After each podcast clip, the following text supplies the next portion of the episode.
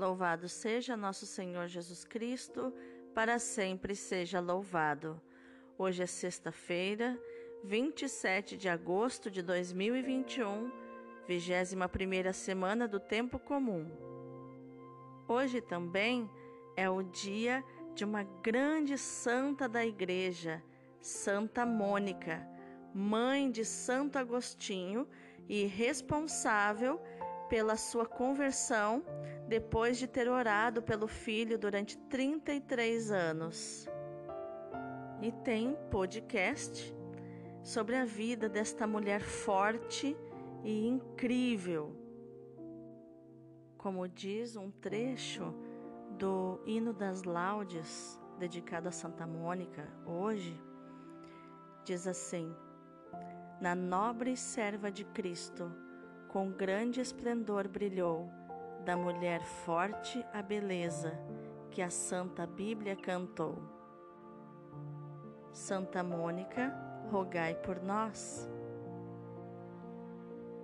A leitura de hoje é da primeira carta de São Paulo aos Tessalonicenses, capítulo 4, versículos do 1 ao 8. Meus irmãos, eis o que vos pedimos e exortamos no Senhor Jesus. Aprendestes de nós como deveis viver para agradar a Deus e já estáis vivendo assim. Fazei progressos ainda maiores. Conheceis de fato as instruções que temos dado em nome do Senhor Jesus. Esta é a vontade de Deus. Vivei na santidade. Afastai-vos da impureza. Cada um saiba tratar o seu parceiro conjugal com santidade e respeito, sem se deixar levar pelas paixões, como fazem os pagãos que não conhecem a Deus. Que ninguém nessa matéria prejudique ou engane seu irmão, porque o Senhor se vinga de tudo, como já vos dissemos e comprovamos. Deus não nos chamou à impureza, mas a santidade. Portanto, desprezar estes preceitos não é desprezar um homem, e sim a Deus, que nos deu o Espírito Santo. Palavra do Senhor, graças a Deus. O responsório de hoje é o Salmo 96, 97, versículos do 1 ao 6 e do 10 ao 12.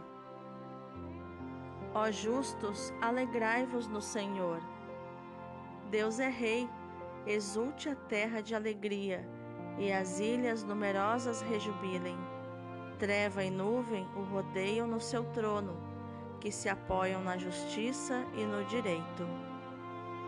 As montanhas se derretem como cera ante a face do Senhor de toda a terra, e assim proclama o céu sua justiça todos os povos podem ver a sua glória. O Senhor ama os que detestam a maldade. Ele protege seus fiéis e suas vidas, e da mão dos pecadores os liberta. Uma luz já se levanta para os justos, e a alegria para os retos corações. Homens justos, alegrai-vos no Senhor celebrai e bendizei seu santo nome.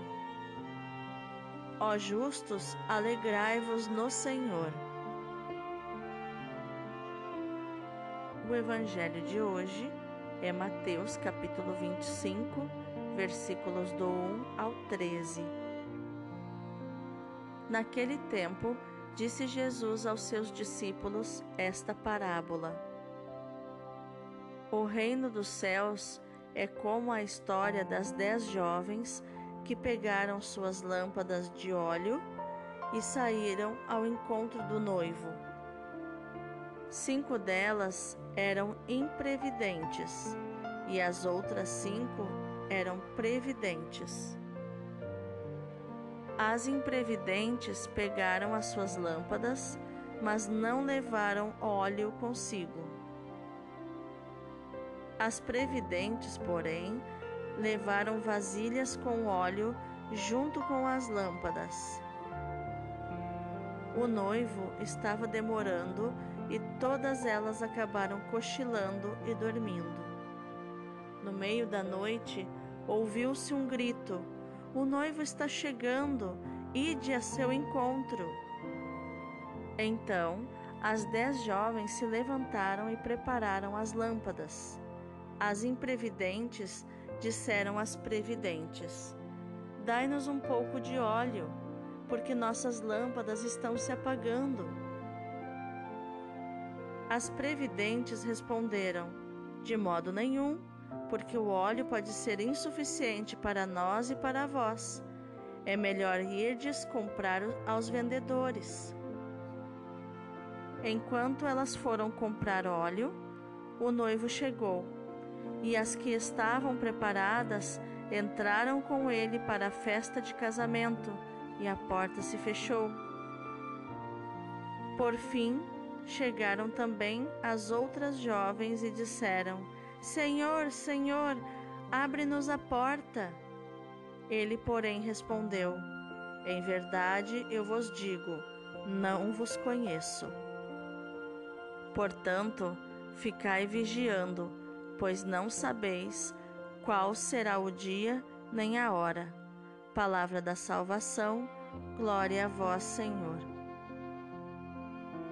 Então, o que os textos de hoje nos ensinam sobre inteligência emocional? A leitura nos mostra Paulo como um bom líder, ensinando aos Tessalonicenses sobre bons comportamentos nos relacionamentos.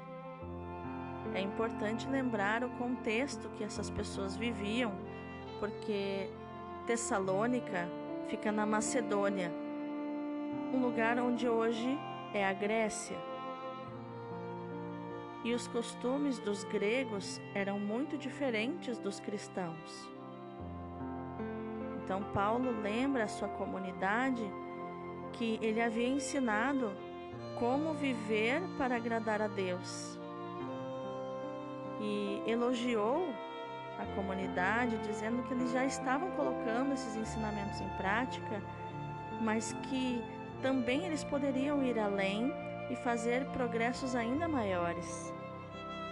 E essa é a essência de um bom líder: dar metas que sejam alcançáveis a, a, a sua equipe, aos seus liderados, às pessoas que ele cuida, tomando cuidado de não colocar metas muito altas para não causar ansiedade, mas também não colocar metas muito fáceis de alcançar, causando o tédio. Então, quando damos às pessoas metas que fazem sentido ao coração delas e que são alcançáveis, nós conquistamos delas o engajamento elas ficam comprometidas e engajadas com esta meta.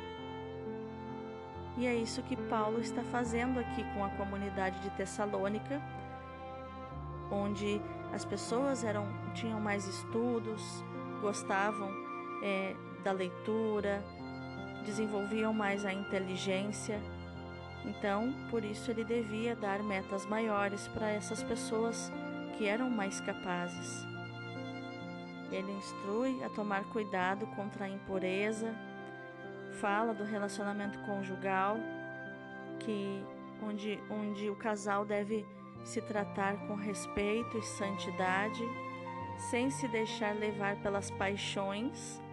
Aqui na Bíblia, na linguagem de Paulo, paixões significa as emoções, os desejos. E ele não quer que a comunidade tenha os mesmos costumes dos pagãos, inclusive na intimidade do casal. Porque nós sabemos na psicologia que certas práticas pervertidas levam então aos vícios, e nenhum vício é saudável. E ele afirma que Deus nos chamou a não nos chamou à impureza, mas nos chamou à santidade. E desprezar esses ensinamentos é desprezar o próprio Deus que nos deu o Espírito Santo. Para que sejamos justos, como diz o salmista, ó justos, alegrai-vos no Senhor. Quando vivemos fazendo a vontade de Deus, que é a sua justiça, somos alegres, somos felizes na vida de santidade. Santa Teresa d'Ávila dizia que o melhor amigo que nós podemos ter na vida de oração é o autoconhecimento. E ele fica subentendido nos ensinamentos de Jesus no evangelho de hoje, quando ele fala sobre as jovens, onde cinco eram imprevidentes e cinco eram previdentes. O óleo que abastece a lâmpada é a oração. As jovens que tinham o óleo da oração levaram junto, mantiveram as suas lâmpadas acesas. Já as jovens que não levaram junto o óleo da oração, suas lâmpadas se apagaram e elas tiveram que correr para buscar em algum lugar mais óleo, mais oração, às pressas, e acabaram perdendo a chegada do noivo. Jesus disse que o noivo demorou a chegar e todas as dez, tanto aquelas que tinham o óleo da oração, quanto aquelas que não tinham, acabaram adormecendo. Aí que entra o autoconhecimento e, e o quanto que é maravilhoso nós nos conhecermos, nós conhecermos as nossas emoções, os nossos comportamentos, as nossas fraquezas. Quando nos conhecemos, nós intensificamos a quantidade de óleo de oração que carregamos na nossa vida. E assim, mesmo se adormecermos, nós não perderemos a chegada do noivo, porque temos o óleo da oração de sobra. Mas quem não tem, quem não carrega consigo o óleo da oração e adormece enquanto espera o noivo e a sua lâmpada se apaga, corre não só o risco, mas perigo. Perigo de ficar na escuridão das suas emoções, escravo das suas paixões e perder a entrada no banquete do noivo e ouvir a, a voz dele dizendo: Não te conheço. Portanto, quanto mais eu me conheço, mais eu me dedico à oração e mais chances eu tenho de chegar diante do Senhor e Ele dizer: Entra, porque eu te conheço. Você é muito conhecido do meu coração. Você é completamente conhecido do meu coração. Porém, quem não se conhece, deixa faltar o óleo da oração. Vive na escuridão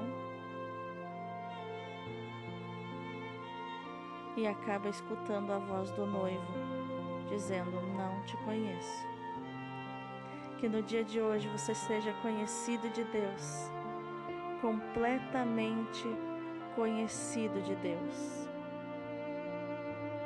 Viva na luz da lâmpada que nunca se apaga pela tua vida de oração,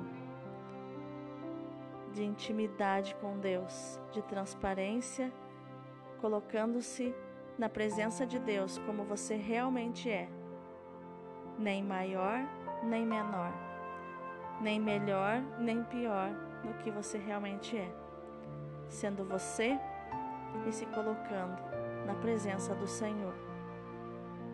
Deus abençoe o teu dia.